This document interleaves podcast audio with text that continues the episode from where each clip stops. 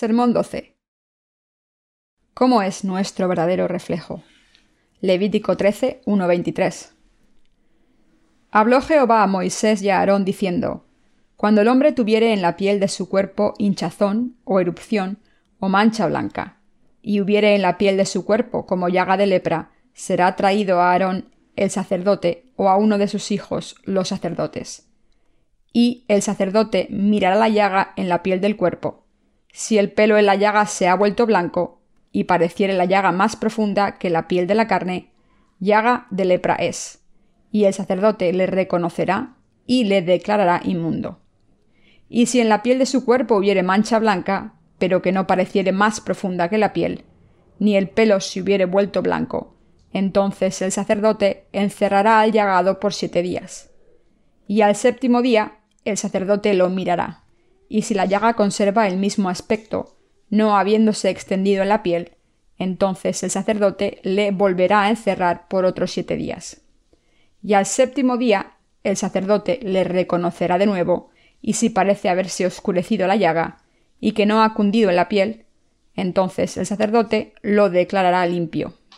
Era erupción, y lavará sus vestidos y será limpio. Pero si se extendiere la erupción en la piel, después que él se mostró al sacerdote para ser limpio, deberá mostrarse otra vez al sacerdote. Y si reconociéndolo el sacerdote ve que la erupción se ha extendido en la piel, lo declarará inmundo, es lepra. Cuando hubiere llaga de lepra en el hombre, será traído al sacerdote, y éste lo mirará, y si apareciere tumor blanco en la piel, el cual haya mudado el color del pelo, y se descubre a sí mismo la carne viva, es lepra crónica en la piel de su cuerpo. Y le declarará inmundo el sacerdote, y no le encerrará porque es inmundo. Mas si brotare la lepra cundiendo por la piel, de modo que cubriere toda la piel del llagado desde la cabeza hasta sus pies, hasta donde pueda ver el sacerdote, entonces éste le reconocerá. Y si la lepra hubiere cubierto todo su cuerpo, declarará limpio al llagado. Toda ella se ha vuelto blanca y él es limpio mas el día que apareciere en él la carne viva será inmundo. Y el sacerdote mirará la carne viva y lo declarará inmundo. Es inmunda la carne viva, es lepra. Mas cuando la carne viva cambiare y se volviere blanca, entonces vendrá al sacerdote, y el sacerdote mirará, y si la llaga se hubiere vuelto blanca, el sacerdote declarará limpio al que tenía la llaga y será limpio. Y cuando la piel de la carne hubiese divieso y se sanare, y en el lugar del divieso hubiere una hinchazón o una mancha blanca rojiza, será mostrado al sacerdote.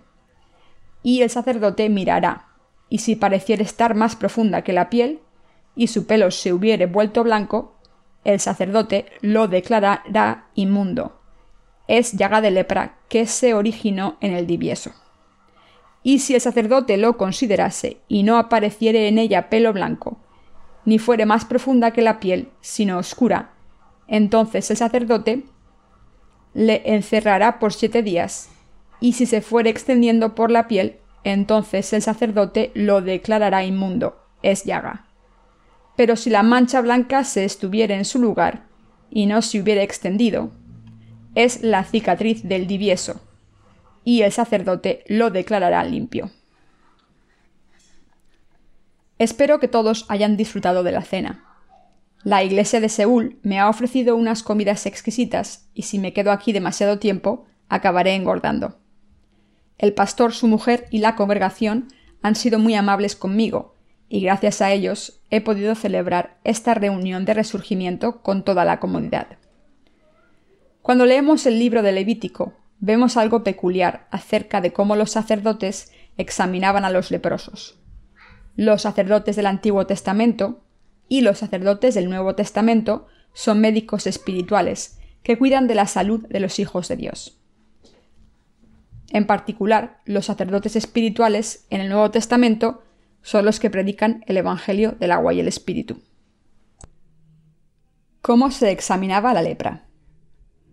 El pasaje de las Escrituras de hoy describe cómo los sacerdotes del Antiguo Testamento diagnosticaban la enfermedad del pecado de la gente. Está escrito, Habló Jehová a Moisés y a Aarón diciendo, Cuando el hombre tuviere en la piel de su cuerpo hinchazón, o erupción, o mancha blanca, y hubiere en la piel de su cuerpo como llaga de lepra, será traído a Aarón el sacerdote, a uno de sus hijos, los sacerdotes. Y el sacerdote mirará la llaga en la piel del cuerpo. Si el pelo en la llaga se ha vuelto blanco y pareciere la llaga más profunda que la piel de la carne, llaga de lepra es y el sacerdote le reconocerá y le declarará inmundo. Levítico 13, 3.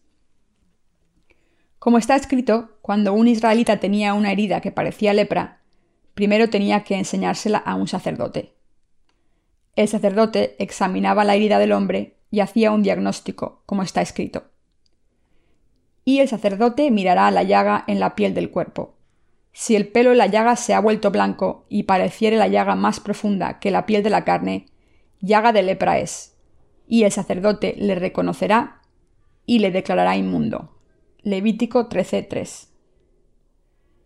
Si se declaraba a un hombre leproso, entonces era llevado a una colonia de leprosos a las afueras de la ciudad.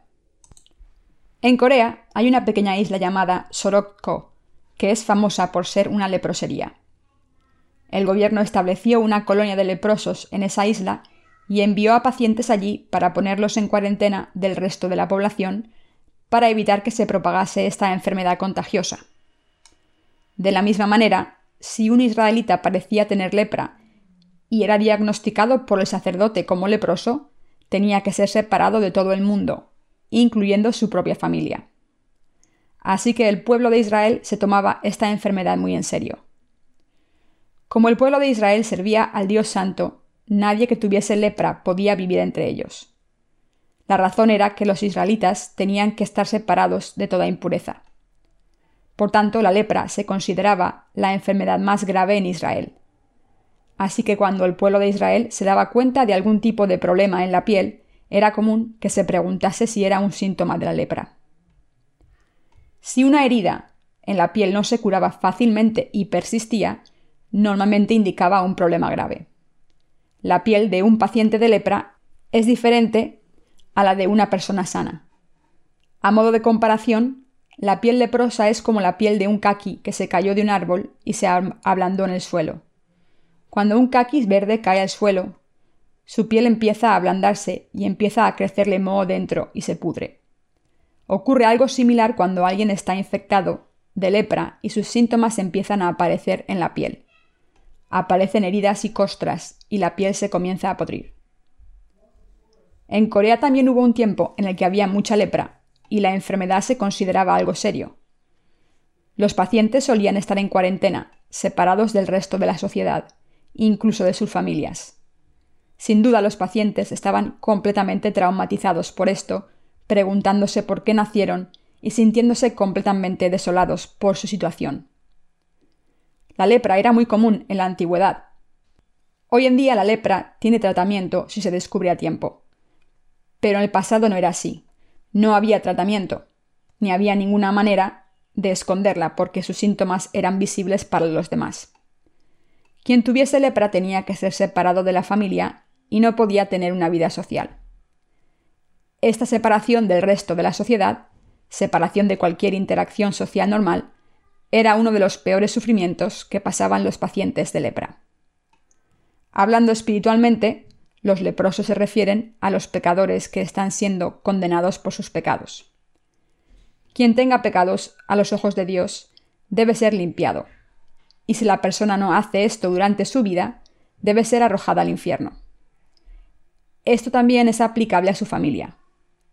Aunque iremos al cielo porque hemos recibido la remisión de los pecados, al creer en la justicia de Jesucristo. Los miembros de nuestra familia que no hayan sido redimidos de sus pecados irán al infierno. Con el Evangelio del agua y el Espíritu, Dios ha eliminado todos los pecados que cometemos mientras vivimos en este mundo. Quien crea en este Evangelio recibirá la remisión de los pecados e irá al cielo. Pero los pecadores que no crean en este Evangelio serán castigados en el infierno para siempre. Por eso los leprosos tenían que mostrar su enfermedad al sacerdote y recibir tratamiento. Vemos quién es diagnosticado como leproso. Está escrito en Levítico 13, 8, 13.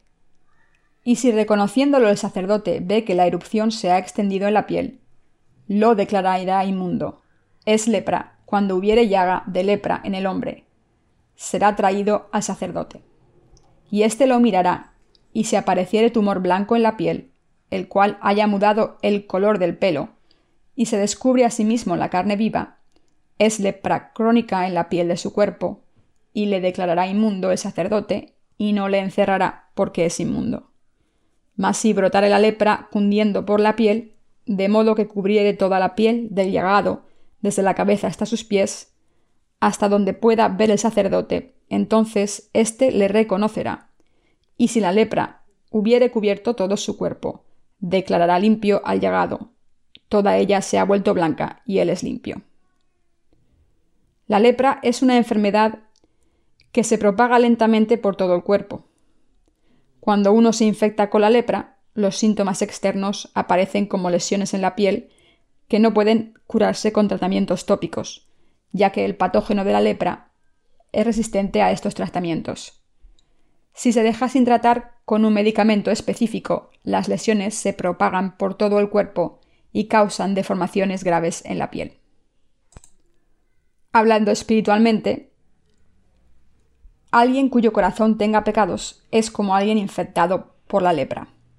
A través de estos pecadores el pecado se ha propagado por todos los rincones de la tierra. Los que están infectados por esta enfermedad del pecado no pueden evitar pecar aunque lo intenten. Esto se debe a que los seres humanos, nacidos en iniquidad, están destinados a cometer pecados habitualmente y sin cesar durante toda su vida. Hablando espiritualmente, están infectados con la enfermedad del pecado de la misma manera en que el patógeno de la lepra se propaga y devora la piel del paciente. Para los que tienen pecados en sus corazones, la enfermedad del pecado se propaga y los devora espiritualmente. Dios dice que todo el mundo nació con iniquidades del vientre materno. Entonces, ¿qué es esta lepra espiritual que tiene todo el mundo?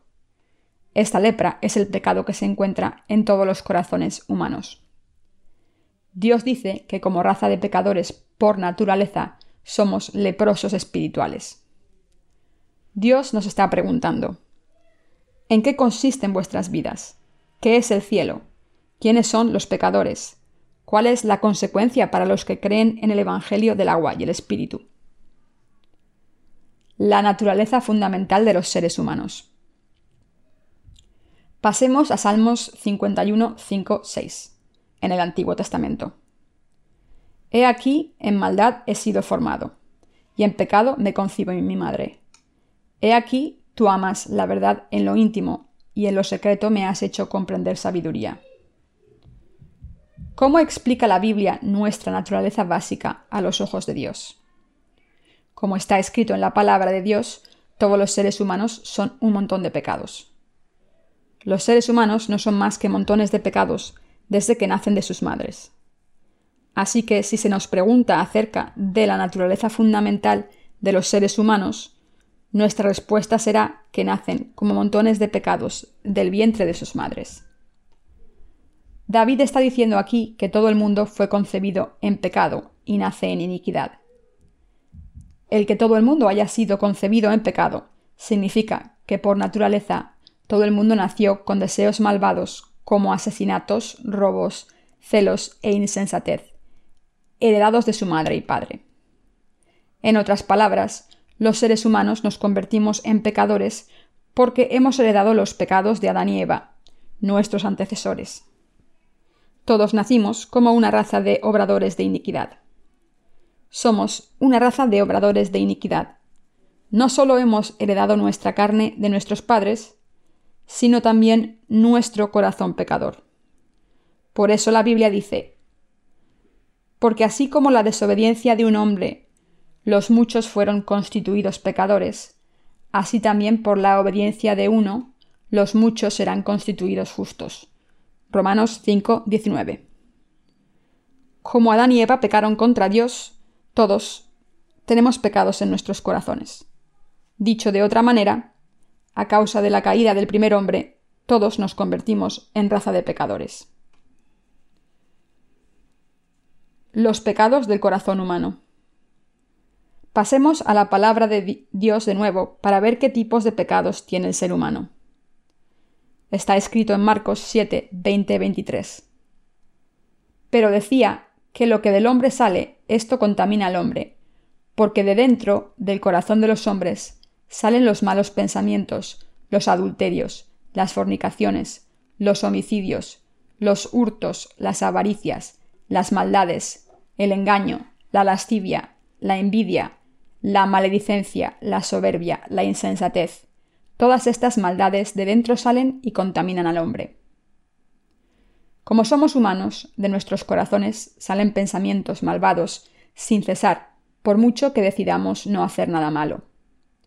Por ejemplo, no podemos evitar tener curiosidad por sucesos trágicos. Cuando hay un incendio en una casa nos gusta ver cómo se quema. Cuando escuchamos en las noticias acerca de algún accidente catastrófico en el mar que causó 300 muertes, nos sentimos mal por las víctimas al principio, pero enseguida empezamos a preguntarnos si ha habido algún accidente peor alguna vez. Los pensamientos de todo el mundo son malvados. Somos atraídos por el sensacionalismo, aunque hayan muerto 300 personas trágicamente.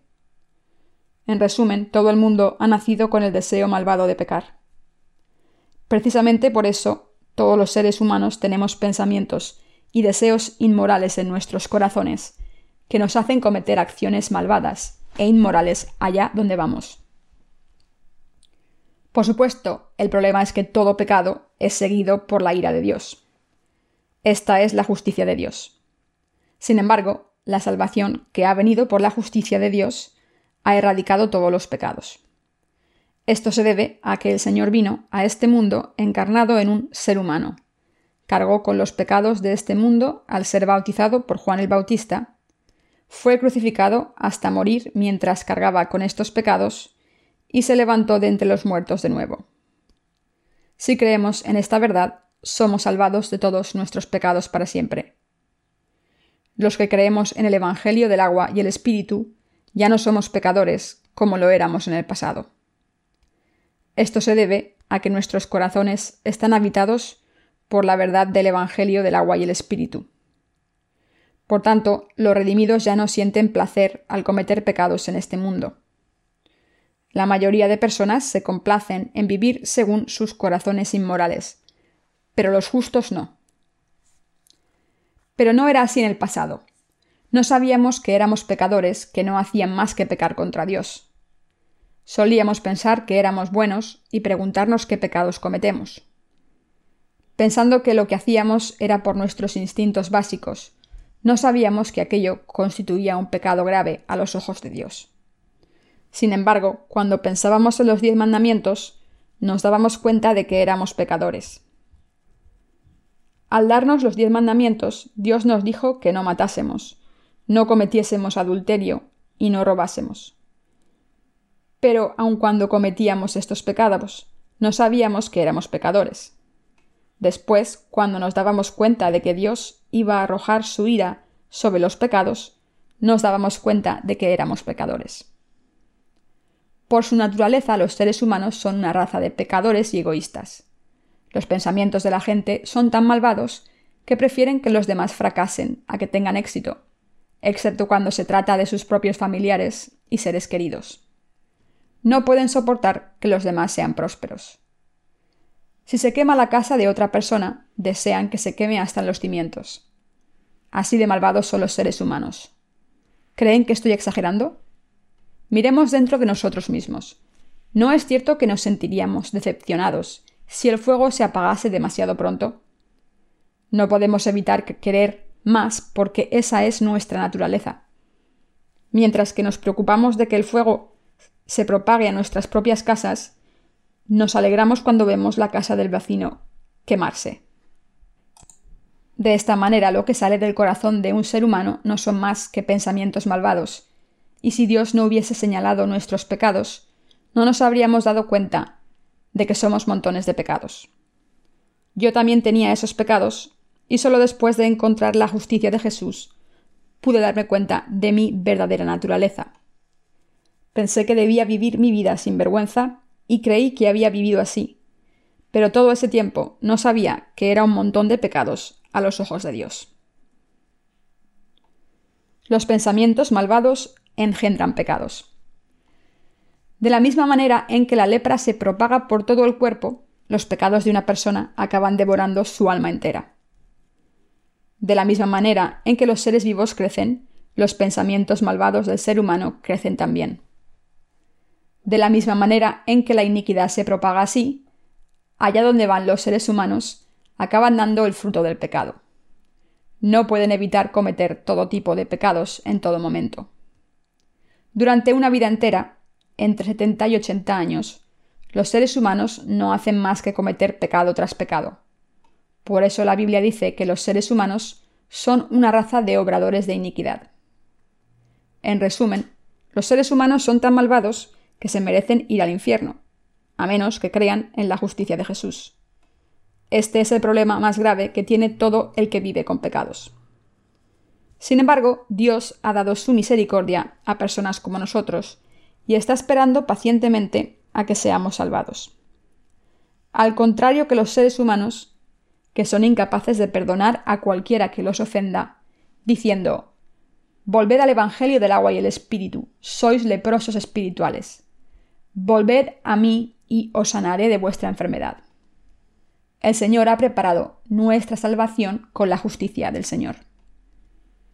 El Señor dijo, Porque de dentro del corazón de los hombres salen los malos pensamientos, los adulterios, las fornicaciones, los homicidios, los hurtos, las avaricias, las maldades, el engaño, la lascivia, la envidia, la maledicencia, la soberbia, la insensatez.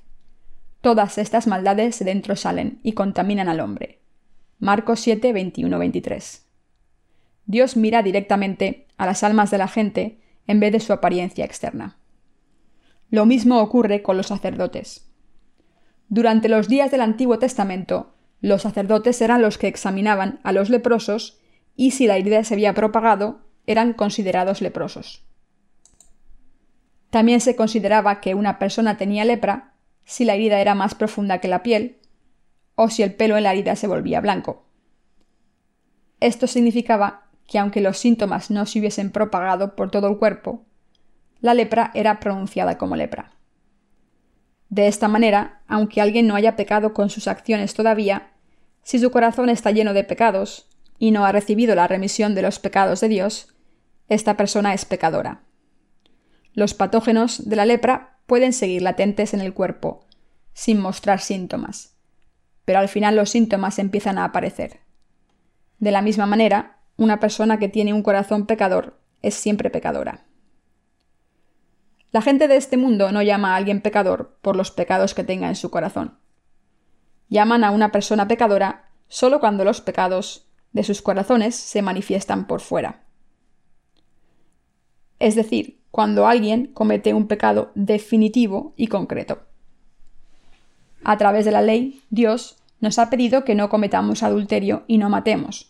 Sin embargo, desde la perspectiva de los seres humanos, no hay nadie que pueda cumplir todos los mandamientos de Dios. Como la niña de los zapatos rojos del cuento, no hacemos nada más que lo que no debemos hacer. Dios nos dijo que no adorásemos a otros dioses ante Él, pero ¿qué hemos hecho los seres humanos? Hemos creado todo tipo de dioses falsos. Algunas personas incluso dicen que todo el mundo y todo es divino.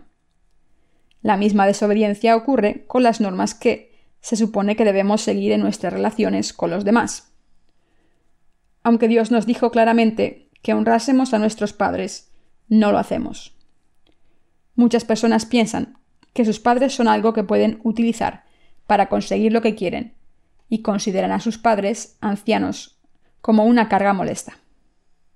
Hay demasiadas personas hoy en día que toman de sus padres en vez de darles y en vez de honrar a sus padres, se aprovechan de ellos incluso cuando son ancianos. El Señor nos dijo que no robásemos, pero tendemos a hacer lo que el Señor nos dijo que no hiciésemos.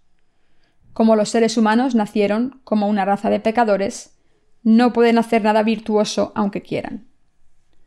Como sus corazones están llenos de pecados solamente, no pueden evitar pecar. Esta es su naturaleza. Pecan allá donde van. Por supuesto que hay multitud de personas que quieren hacer el bien, pensando debería hacer el bien, pero nadie puede hacerlo. Algunas personas incluso lloran por este fracaso, preguntándose He leído acerca de estas personas grandes que vivieron vidas perfectas. Quiero ser una persona buena y decente como ellas. ¿Por qué soy tan miserable? Aunque los seres humanos tienen un corazón malvado, también tienen el deseo de hacer el bien. Sin embargo, son incapaces de hacer el bien que desean hacer, mientras que no pueden evitar hacer el mal que no quieren. Esto se debe a que los seres humanos son una raza de pecadores por su naturaleza fundamental. La semilla de los seres humanos es tal que nacimos como pecadores. Esto es lo que dice la palabra de Dios en las Escrituras. Así que esta es la verdad, aunque no nos guste escucharla. Debemos prestar atención a lo que nos dice el libro de Isaías acerca de los pecados de la humanidad. Pasemos a Isaías 1, 2, 4. Oíd cielos y escucha tu tierra, porque habla Jehová. Crié hijos y los engrandecí, y ellos se rebelaron contra mí. El buey conoce a su dueño y el asno, el pesebre de su señor. Israel no entiende, mi pueblo no tiene conocimiento. Oh gente pecadora, pueblo cargado de maldad, generación de malignos, hijos depravados. Dejaron a Jehová, provocaron a ira al santo de Israel, se volvieron atrás. Esto es lo que Dios dijo a través del profeta Isaías. Cuando Dios se lamentó acerca de una nación pecadora, un pueblo lleno de iniquidades, una raza de obradores de iniquidad, hijos que corrompen, estaba hablando de nosotros también, y no solo del pueblo de Israel. Nuestros antecesores se convirtieron en pecadores porque no creyeron en la palabra de Dios, y cuando nos pasaron sus pecados, nosotros también nacimos en pecado. Por tanto, somos una raza de obradores de iniquidad a los ojos de Dios. Y somos personas plagadas de iniquidad. Cuando examinamos nuestras acciones, ¿cuántas virtudes tenemos en realidad? Aunque sea noble que los seres humanos intenten hacer el bien, en realidad esto es hipocresía a los ojos de Dios. En otras palabras, la gente intenta hacer el bien porque es fundamentalmente malvada y quiere esconder esta maldad.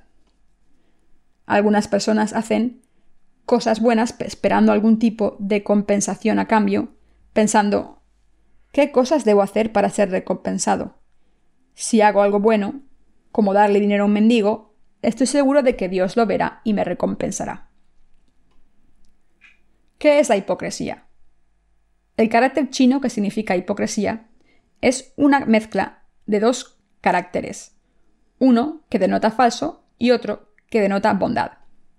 Así que en este caso, la hipocresía significa falsa bondad. Se aplica a alguien que no es bueno, pero que actúa como si fuese bueno. Por ejemplo, hacer una donación a un orfanato es una buena obra en sí, pero si el donante lo hace con el motivo real de esconder su maldad o ganarse una buena reputación, está practicando la falsa bondad. Lo mismo ocurre cuando se ofrece una donación a un fondo de becas para estudiantes pobres. Aunque sea en sí una buena obra, si se hace esperando algo a cambio de Dios, es hipocresía. Muchísimas personas practican la hipocresía para esconder su propia maldad.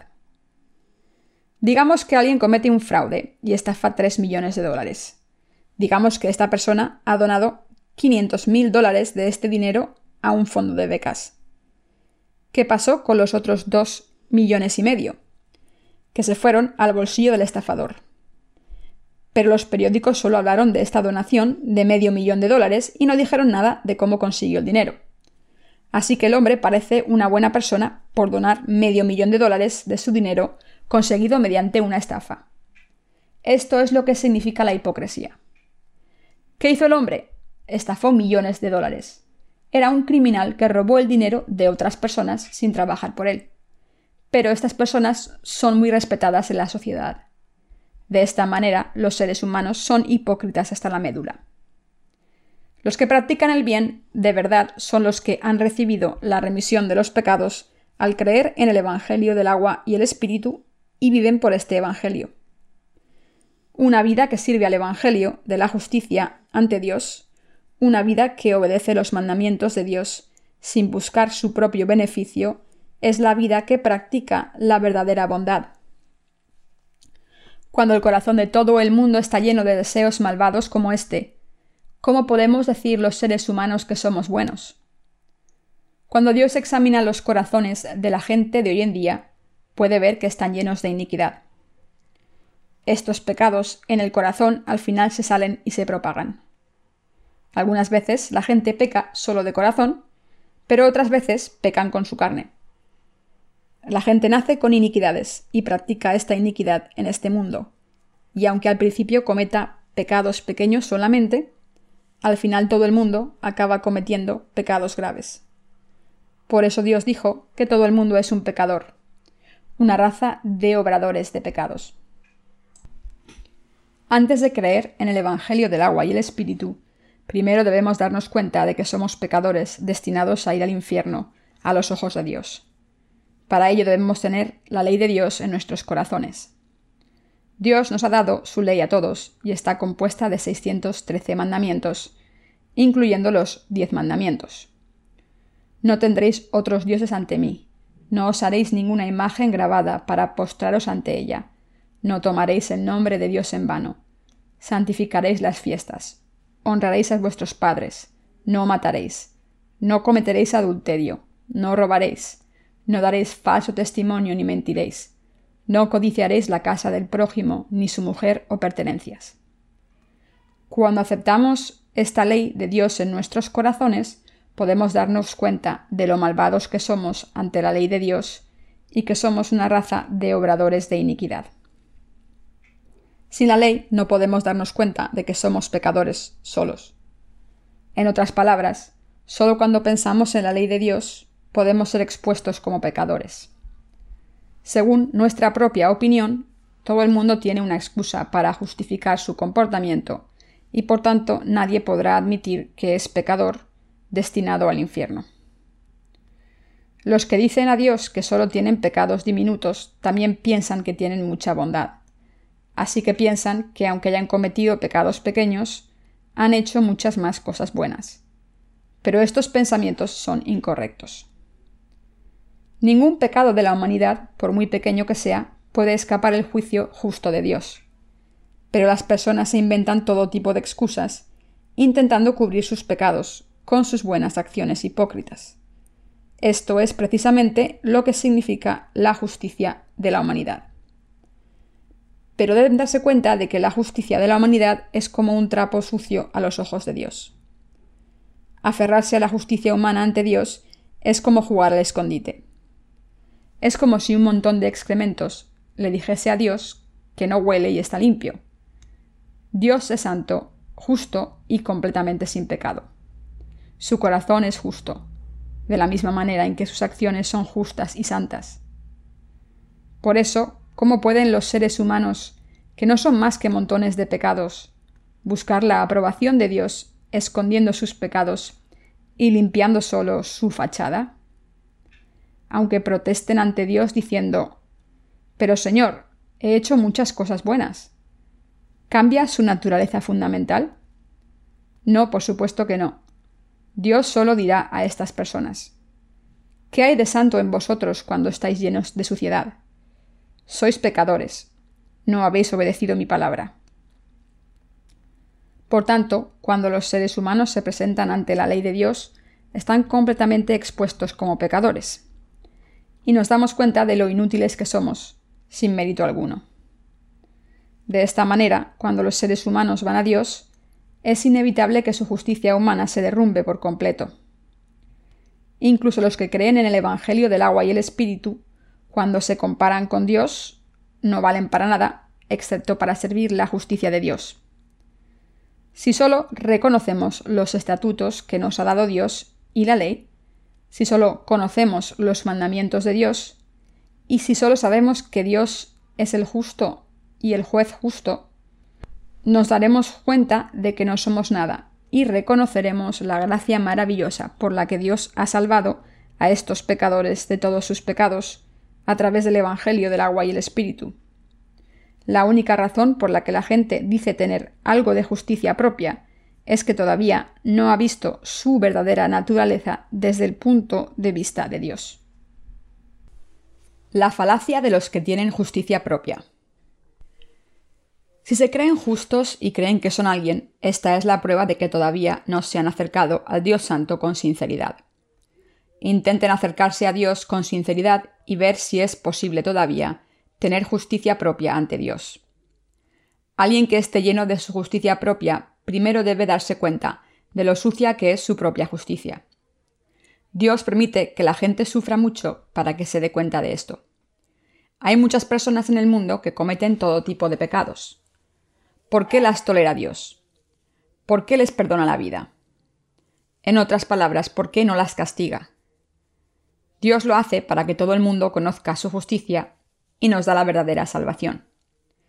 Sin embargo, muchas personas todavía sufren mientras viven en este mundo porque no conocen ni creen en el Evangelio del agua y el Espíritu, que constituye la justicia de Dios. Es muy importante que reconozcamos aquí que no somos diferentes. Tampoco hemos hecho nada bueno ante Dios. Es justo que Dios permita que esta gente tenga dificultades para poder enseñarles el hecho de que deben reconocer la justicia de Dios y recibir la remisión de los pecados. Quien tenga justicia propia no puede evitar sufrir aún más. Y si estas personas insisten en su propia justicia hasta el final, no pueden evitar enfrentarse al juicio de Dios. Los que son extremadamente justos no pueden ser salvados por Dios, y son las personas que intentan ir al cielo sacrificándose. Incluso Dios no puede hacer nada por estas personas. Hay personas que dicen, he sido redimido de mis pecados originales al recibir a Jesús. De ahora en adelante recibiré la remisión de mis pecados personales mediante ofrendas de arrepentimiento todos los días, y así iré al reino de los cielos. Siguiendo la doctrina abominable de la santificación incremental, dicen que, siempre que sigan santificándose en sus vidas, estarán completamente libres de sus pecados cuando mueran. Los que viven una vida de fe errónea no pueden recibir ayuda de Dios. Pero los que conocen sus debilidades creen que solo por su fe en la justicia de Dios pueden ir al reino de los cielos. Sin embargo, los insensatos piensan que irán al cielo con sus propios méritos. Los que tienen justicia propia no pueden evitar ir al infierno. Entonces, ¿tienen algún mérito ante Dios? Den un paso hacia adelante si, tienen algún mérito. Si todavía piensan que tienen algo de méritos, pasemos a la palabra de Dios enseguida para ver si tienen razón. Antes de leer cualquier otra cosa, recuerden lo que la Biblia dice acerca del pecado. El precio del pecado es la muerte. Pasemos a Éxodo 23. No tendrás dioses ajenos delante de mí. Puede que protesten y digan que de verdad creen solamente en Dios. ¿Pero de verdad creen solamente en Dios? ¿Han servido a Dios solamente? Veamos, necesitan dinero para vivir. Digamos que les ha contratado otra empresa y les ha ofrecido un salario más alto. Pero al dueño de la empresa no le gusta que sean cristianos. Así que el dueño de la empresa les pide que no vayan a la iglesia un par de veces y les pagará tres mil más al mes. ¿Acaso no estarían tentados por esta oferta?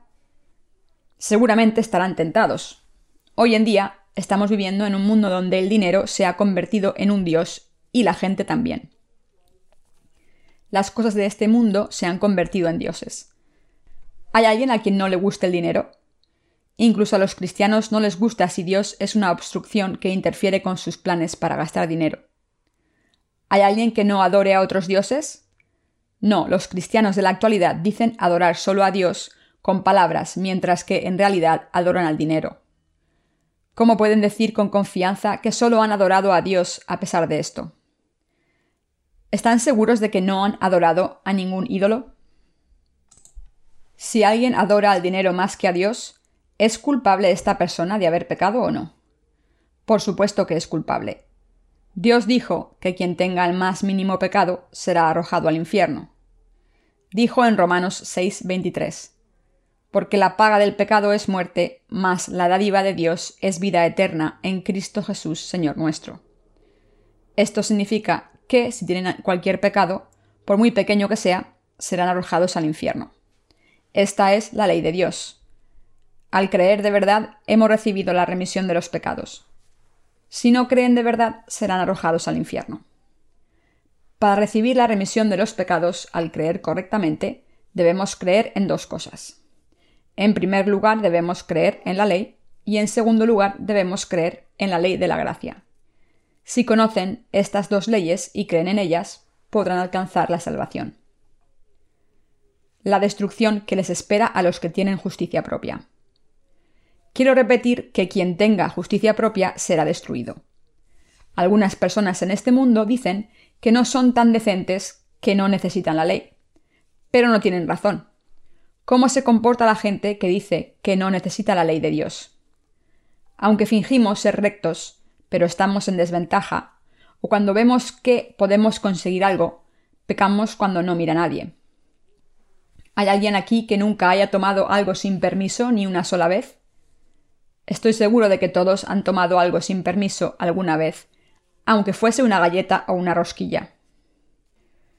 Los que dicen que pueden vivir sin la ley de Dios son los peores pecadores, ya que piensan que son tan buenos que no creen que necesiten la remisión de los pecados. Imaginen qué error tan desastroso sería pensar como estas personas. No habríamos creído en el Evangelio del agua y el Espíritu, ni podríamos haber recibido la remisión de los pecados. Pero Dios nos está mirando siempre. Dios puede ver todos los pecados que cometemos y los ha escrito todos en el libro de los Hechos. Dios dice en Salmos 139.2 Tú has conocido mi sentarme y mi levantarme. Has entendido desde lejos mis pensamientos. Si vivimos sin confiar en la justicia de Dios, caeremos en la trampa del pecado y acabaremos en el infierno. Seremos como un pez que nada feliz sin saber que está a punto de ser atrapado en una red el pez no entra en la red pensando que es una trampa. Simplemente nada como siempre, pero cuando es atrapado no puede escapar. De esta manera los seres humanos también se quedan atrapados en el pecado y van al infierno. Como caen en el pecado, son arrojados al infierno. ¿Puede un ser humano nacido en el mundo no cometer pecado ni una sola vez? No, por supuesto que no. Es absolutamente imposible. Pero muchas personas tienen tanta justicia propia que piensan que son buenas. Estas personas con justicia propia no pueden evitar oponerse a la justicia de Dios y por eso no pueden evitar la muerte. Si son personas con justicia propia, les pido que admitan ante Dios enseguida que son pecadores, crean en el Evangelio del agua y el Espíritu y así sean salvados de sus pecados. Solo pueden encontrar la luz si confiesan primero que son pecadores. Veo que algunos de ustedes están mirando al suelo porque tienen miedo de que les pregunte sobre sus pecados de nuevo. No les voy a preguntar acerca de sus pecados de nuevo, pero les pido que confiesen su corazón a Dios. Si Dios les pregunta si tienen pecados o no, confiesen. Entonces podrán ser salvados de todos sus pecados al creer en el Evangelio del agua y el Espíritu. Sin embargo, si dicen que no están seguros de si son pecadores o no, o si insisten en aferrarse a su propia justicia en vez de confiar en la justicia de Dios, provocarán la ira de Dios. Dios permite que estas personas tercas, con su justicia propia, se conviertan en obradores de maldad. Permite que caigan en el pecado de levantarse contra Dios. Dios controla la vida y la muerte de todos los seres humanos. Deben entender esto. Todo el mundo tiene algún tipo de debilidad u otro que es suyo solo. Algunas personas son débiles cuando se trata del sexo opuesto, mientras que otras son débiles en cuestiones de dinero. Así que es imposible que los seres humanos no caigan en el pecado. Dios conoce nuestra condición humana. Por muy fuerte que seamos, si no confiamos en la justicia de Dios, no tendremos otro remedio que ir al infierno. Pero entonces no valdrá de nada tener remordimientos. Si no confían en la justicia de Dios, los pecados que han cometido no desaparecerán. Dios escribe nuestros pecados en su libro del juicio y en las tablas de nuestros corazones. Está escrito en Jeremías 17.1. El pecado de Judá está escrito con una pluma de hierro, con la punta de diamante en las tablas de los corazones y en los cuernos del altar. Esto significa que Dios escribe todos los pecados que cometemos en las tablas de nuestros corazones. Así que cuando nuestros pecados están escritos en nuestros corazones, lo recordamos constantemente. y seguimos inventando excusas. Ya estemos tumbados en la cama o sentados para cenar, nuestras conciencias culpables nos recuerdan nuestros pecados constantemente, y para borrar nuestras conciencias culpamos a los demás diciendo que no habríamos pecado si no fuese por la otra persona. Aunque digamos ser inocentes, en lo más profundo de nuestras conciencias nos dicen que somos culpables. Esto ocurre porque nuestra propia justicia está luchando con la ley de Dios dentro de nosotros. La enfermedad más grave de todas es la enfermedad del pecado. De la misma manera en que la enfermedad física más grave y repulsiva es la lepra, la enfermedad espiritual más grave y repulsiva es la del pecado en el corazón humano. El pecado del corazón humano es lo que causa la enfermedad más repulsiva. Estos pecados en el corazón nos envuelven de un olor repulsivo, evitan que, podamos cumplir nuestra función adecuada como seres humanos y nos separa de los demás. Este pecado es el que hace que los seres humanos pierdan su humanidad.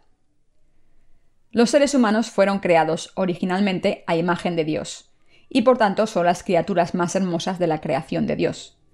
Sin embargo, aunque los seres humanos fueron creados como seres maravillosos originalmente, si tienen pecados, pueden degenerar y convertirse en seres horribles y llenos de vergüenza. Los pecados de la humanidad es lo que hace que los seres humanos sean tan miserables. El pecado hace que sean inútiles y los convierte en basura humana. Los pecados que están en el corazón humano y sus actos pecadores los convierten en basura. Sin embargo, incluso estas personas pueden ser salvadas de todas las condiciones malvadas si solo reciben la remisión de los pecados. Por tanto, el mayor don para la humanidad es el hecho de que Jesucristo ha eliminado todos nuestros pecados. Con este conocimiento debemos creer en Jesús. Pasemos a Levítico 13, 12, 13. Mas si brotare la lepra cundiendo por la piel, de modo que cubriere toda la piel del llagado, desde la cabeza hasta los pies, hasta donde pueda ver el sacerdote, entonces éste le reconocerá. Y si la lepra hubiere cubierto todo su cuerpo, declarará limpio al llagado. Toda ella se ha vuelto blanca y él es limpio. Quien no haya recibido la remisión de los pecados está en pecado. Nacidos como pecadores, todos seguimos siendo pecadores si no recibimos la remisión de los pecados. ¿Cómo puede ser salvado un pecador entonces? El camino hacia la salvación está descrito en los versículos 13 y 14. Entonces éste le reconocerá, y si la lepra hubiere cubierto todo su cuerpo, declarará limpio al llagado. Toda ella se ha vuelto blanca, y él es limpio. Mas el día que apareciere en él la carne viva, será inmundo. Puede que se pregunten cómo es posible decir que una persona está limpia cuando la lepra se ha propagado por todo el cuerpo. Como una pequeña herida en una parte del cuerpo difícil de ver puede considerarse un indicio de lepra, ¿Cómo es posible decir que alguien con el cuerpo cubierto de síntomas de lepra está limpio? El estándar bíblico es diferente al del mundo. En las escrituras podemos ver que Dios habla de cómo se recibe la remisión de los pecados. Lo que este pasaje nos enseña es que los seres humanos son salvados por Dios si reconocen que no tienen justicia ante Él, admiten que no han hecho nada bueno cuando se comparan con la palabra de la ley y reconocen que no pueden evitar morir, confesando Señor, merezco ir al infierno, no he hecho nada bueno. Un pecador que admite solo parte de su naturaleza pecadora no puede ser salvado. De la misma manera, Dios dijo que si la lepra cubría toda la piel de una persona y se volvía blanca, de la cabeza a los pies, entonces esta persona estaba limpia. Esto significa que Dios salva a estas personas y las hace perfectas al eliminar todos los pecados de sus vidas, de la misma manera en que la lepra se curaba. Esta es la palabra de Dios. Dios salva a una persona que admite completamente que es un pecador completo, no a quien admite sus pecados parcialmente. Un pecador completo es una persona que admite a Dios que no ha obedecido ni ha seguido sus palabras, que se ha levantado contra Dios y que está destinado a ir al infierno, y que le pide a Dios que salve a tal pecador.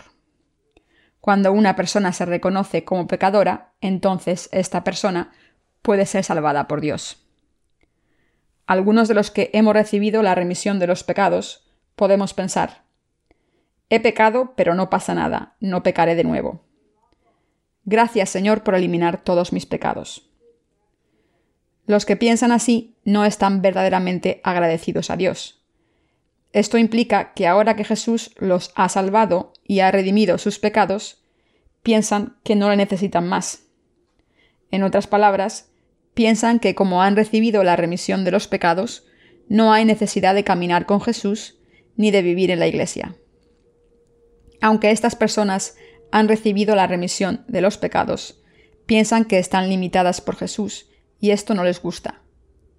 Como saben que Jesús ha borrado todos sus pecados, piensan que no le necesitan más, así que van por su camino y piensan que verán a Jesús más adelante, en el cielo.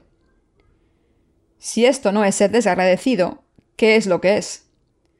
En vez de entrar en el cielo, estas personas acabarán en el fuego del infierno, porque traicionarán la justicia de Jesucristo sin falta. Pasemos a Hebreos 6, Por tanto, dejando ya los rudimentos de la doctrina de Cristo, vamos adelante a la perfección, no echando otra vez el fundamento del arrepentimiento de obras muertas, de la fe en Dios, de la doctrina de bautismos, de la imposición de manos, de la resurrección de los muertos y del juicio eterno. Y esto haremos si Dios en verdad lo permite, porque es imposible que los que una vez fueron iluminados y gustaron del don celestial, y fueron hechos partícipes del Espíritu Santo, y asimismo gustaron de la buena palabra de Dios y los poderes del siglo venidero, y recayeron, sean otra vez renovados para arrepentimiento, crucificando de nuevo para sí mismos al Hijo de Dios y exponiéndole a vituperio. Porque la tierra, que bebe la lluvia que muchas veces cae sobre ella, y produce hierba provechosa a aquellos por los cuales es labrada, recibe bendición de Dios. Pero la que produce espinos y abrojos es reprobada. Está próxima a ser maldecida, y su fin es el ser quemada. He visto cómo algunas personas no entran en la Iglesia de Dios, incluso después de recibir la remisión de los pecados, al creer en el Evangelio del agua y el Espíritu. Cuando veo a esta gente, me pregunto qué ocurrirá al final. ¿Podré ver a esta gente en el cielo? No creo que esta sea una pregunta que yo pueda contestar con certidumbre. ¿Por qué contienen las escrituras una advertencia tan severa? ¿Qué les ocurriría si dejasen la Iglesia, dejasen de predicar el Evangelio del agua y el Espíritu y viviesen entre la gente del mundo? Si dejan que esto ocurra, caerán en el mayor de los pecados. También acabarán odiando a los siervos de Dios, porque aunque estos siervos de Dios son justos, estarán viviendo en pecado. Los que pertenecen a la oscuridad no quieren ver la luz. Los dos están opuestos. Como no les gusta la luz, sus corazones se convierten en malvados. Y entonces odiarán a los siervos de la justicia y se levantarán contra ellos. Esto ocurre no porque hayan decidido qué es lo que van a hacer, sino porque están agarrados por la oscuridad y por eso no les gusta la luz. A los que pertenecen a la oscuridad no les gustan los justos. Como resultado, aunque estas personas recibiesen la remisión de los pecados en algún momento, al final no pueden dar el fruto de la justicia que Dios desea. Por tanto, los justos nacidos de nuevo no deben salir de la Iglesia de Dios para caminar solos. Para hacer la obra justa de Dios necesitamos a los guerreros de la oración que oran a Dios por esta obra primero, y necesitamos a los que se unen con la justicia de Dios. Solo entonces podemos juntar nuestras fuerzas para hacer la obra justa de Dios de esta manera.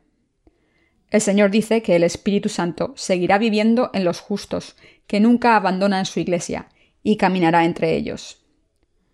Segunda de Corintios 6:16. Está escrito en el pasaje que acabamos de leer de Hebreos 6:1-2. Por tanto, dejando ya los rudimentos de la doctrina de Cristo, vamos adelante a la perfección, no echando otra vez el fundamento del arrepentimiento de obras muertas, de la fe en Dios, de la doctrina de bautismos, de la imposición de manos, de la resurrección de los muertos y del juicio eterno. Aquí las escrituras están hablando de nuestra fe en el Evangelio del agua y el Espíritu. Como Dios nos dijo que caminásemos en perfección, todo lo que debemos hacer es creer en el Evangelio del agua y el Espíritu y caminar siguiéndolo. Está escrito aquí. Y esto haremos, si Dios en verdad lo permite, porque es imposible que los que una vez fueron iluminados y gustaron del don celestial, y fueron hechos partícipes del Espíritu Santo. Este pasaje nos dice que los salvados tienen dentro al Espíritu Santo. Por eso nuestros corazones están siempre en paz y alegres.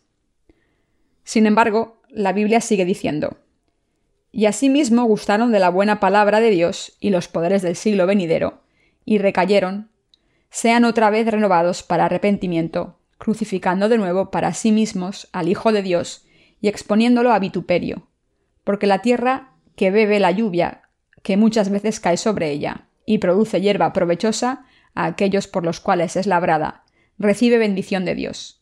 Pero la que produce espinos y abrojos es reprobada. Esta última será maldecida, y su fin es el ser quemada. ¿Qué quiere decir Dios con esto? ¿Qué les pasará a los que no se unan con la Iglesia de Dios incluso después de haber nacido de nuevo al creer en el Evangelio del agua y el Espíritu? Estas personas han participado en la obra del Espíritu de Dios en algún momento y han probado el don celestial. En otras palabras, han recibido la remisión de los pecados. Pero su fe se ha corrompido. Estas personas son más como la gente del mundo que como la familia santa en la Iglesia de Dios. El Señor está diciendo aquí que no pueden ser renovadas al arrepentimiento.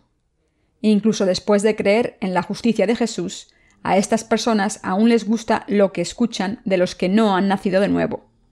Se sienten atraídas por la afirmación de que la remisión de los pecados se puede recibir al ofrecer oraciones de penitencia todos los días. ¿Qué explica esto? Que sus acciones están sucias. Para que estas personas se limpien, deben volver al Evangelio del agua y el Espíritu y sanar sus cabezas. Incluso los nacidos de nuevo que creemos en el Evangelio del agua y el Espíritu todavía tenemos pecados mientras vivimos en este mundo. Sin embargo, cuando escuchamos la palabra de Dios en su iglesia, le alabamos y tenemos comunión los unos con los otros, podemos ver, por nuestras propias experiencias, cómo nuestros corazones son sanados. Por otro lado, si no sanamos nuestros corazones heridos, causados por vivir nuestras vidas en este mundo, y permitimos que se pudran, no podemos decirle a Dios con una conciencia limpia que somos justos aunque hemos recibido la remisión de los pecados al creer en el Evangelio del agua y el Espíritu, si salimos al mundo y vivimos como los esclavos de Satanás, nuestros corazones están endurecidos. Esto puede ocurrirles a los que han recibido la remisión de los pecados y se dan cuenta de la justicia de Dios cuando han escuchado el Evangelio del agua y el Espíritu con sus oídos, a no ser que vivan separados de los siervos de la justicia. Esto es lo que Dios les está diciendo a los que traicionan su justicia. De hecho, las escrituras dicen, porque la tierra que bebe la lluvia que muchas veces cae sobre ella y produce hierba provechosa a aquellos por los cuales es labrada, recibe bendición de Dios. Pero la que produce espinos y abrojos es reprobada. Está próxima a ser maldecida y su fin es el ser quemada. Hebreos 6, 7, 8. Esto significa que Dios separará a los malvados de los justos y arrojará a los malvados al fuego que lo consume todo. Si Dios no nos hubiese dado esta palabra de advertencia, no conoceríamos cuál es el final de los que traicionan la justicia de Dios. Estoy completamente seguro de que si alguien ha nacido de nuevo completamente al creer en el Evangelio del agua y el Espíritu, puede vivir en la Iglesia de Dios. Si esta persona vive en el mundo y sigue a Satanás, su corazón, que había sido justo, estará manchado una vez más. Algunos de ustedes pueden haberse sentido así. Si alguien deja que su corazón caiga en el mundo y se deja arrastrar por él, su corazón se volverá malvado, y si alguien se une con el mundo y sus religiones, acabará convirtiéndose en enemigo de Dios y se levantará contra la justicia del Señor. Y los que no creen en la justicia de Dios, después de haberla escuchado, serán quemados al final. Está escrito en Éxodo 30:10. Y sobre sus cuernos hará Aarón expiación una vez en el año con la sangre del sacrificio por el pecado para expiación. Una vez en el año hará expiación sobre él por vuestras generaciones. Será muy santo a Jehová. Debemos darle gracias al Señor con nuestras oraciones por cargar con nuestros pecados, y debemos ir ante Dios con esta fe y convicción. Entonces, ¿cómo podríamos pedirle a Dios que eliminase nuestros pecados todos los días? En el momento en que se escribió la epístola de Hebreos, que acabamos de leer hace un momento, Roma había instaurado una política para esparcir a los judíos por el mundo. Por tanto, los judíos fueron esparcidos por el extranjero en muchos países extranjeros. Fueron perseguidos allá donde iban, y sobre todo, los que creían en Jesús fueron perseguidos violentamente y muchos de ellos murieron. Sufrieron una persecución voraz y tuvieron que esconderse en las montañas y en las cuevas, pero muchos de ellos traicionaron a Jesús. Esto es lo que le preocupaba al escritor de la epístola de Hebreos. De la misma manera en que había muchos creyentes que cayeron en el mundo y acabaron traicionando a Jesús, a pesar de haber recibido la remisión de los pecados, hoy en día hay muchos que acaban traicionando a Jesús. Estas personas abandonarán a Jesús y adorarán a un Dios falso para conseguir la prosperidad de la carne. Y empezarán a perseguir a los que creen en Jesús. Empezarán diciendo, ¿Cómo puede ser Jesús el Hijo de Dios? Cuando los redimidos caigan de la gracia, se harán aún más malvados que los que no creen en Jesús. Por eso el Señor dijo, Buena es la sal mas si la sal se hiciere insípida, ¿con qué se sazonará? Ni para la tierra ni para el muladar es útil. La arrojan fuera. El que tiene oídos para oír, oiga. Lucas 14, 34-35.